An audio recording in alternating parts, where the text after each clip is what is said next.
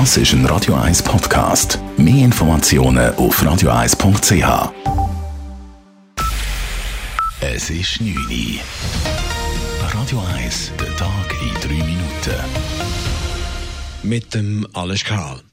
Die Maskenpflicht im öffentlichen Verkehr ist zum Start der Verfügung überraschend gut eingehalten worden.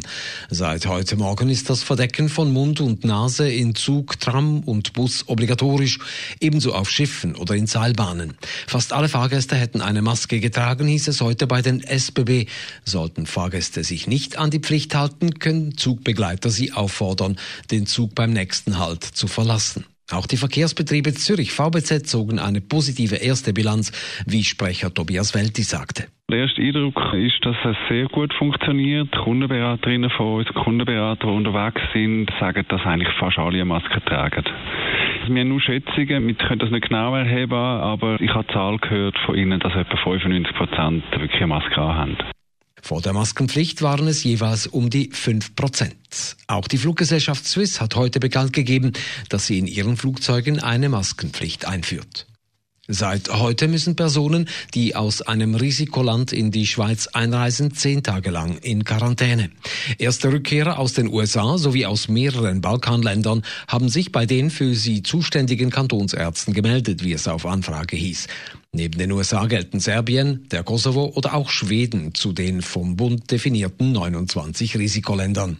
Der Flughafen Zürich unterstützt den Bund bei der Durchsetzung der Einreisequarantäne und weist Passagiere auf die Vorschrift hin, sagt Flughafensprecherin Bettina Kunz. Der Bund hat uns am Flughafen Infoflyer abgegeben, wo wir entsprechend auflegen. Das machen wir in den beiden Zollhallen, also dort, wo die Leute auf ihr Gepäck warten. Und zudem steht dort auch entsprechende Plakate mit den Informationen.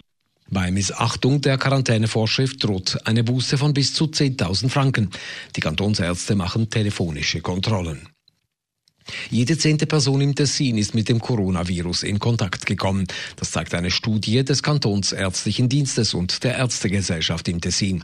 Die heute vorgelegten Daten sind Teil einer längeren Stichprobenreihe und wurden im Mai mit einem Schnelltest auf Antikörper erhoben, teilte der Tessiner Gesundheitsdienst mit. Das Bundesamt für Gesundheit meldete derweil für die letzten 24 Stunden 47 neue laborbestätigte Fälle. Im Kanton Zürich sind seit gestern 19 Personen positiv getestet worden. Schweizweit sind über 3100 Personen nach einem Kontakt mit einer angesteckten Person in Quarantäne. 533 erkrankte Personen sind in Isolation.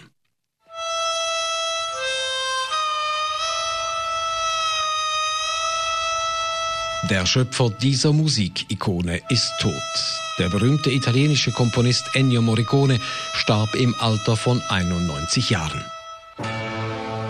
Er war vor allem für seine Kompositionen für die Westernfilme von Sergio Leone bekannt geworden.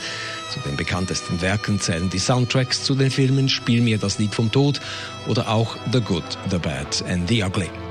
Ennio Morricone erhielt einen Ehren-Oscar für sein Lebenswerk und gewann vor vier Jahren mit dem Soundtrack für The Hateful Eight von Quentin Tarantino den Oscar für die beste Filmmusik.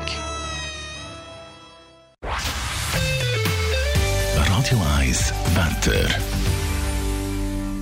In der Nacht ist es meistens klar und trocken. Morgen am Dienstag erwartet uns viel Sonnenschein und blauer Himmel. Mit einer schwachen Brise ist es aber nicht mehr ganz so warm wie am Wochenende. Zum Aufstehen messen wir 10 Grad. Am Nachmittag gibt es bis 23 Grad. Das war der Tag in 3 Minuten.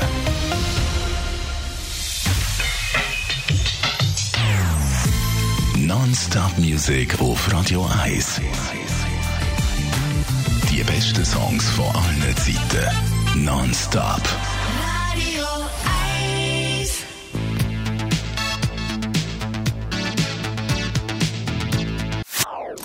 Das ist ein Radio 1 Podcast. Mehr Informationen auf radio1.ch.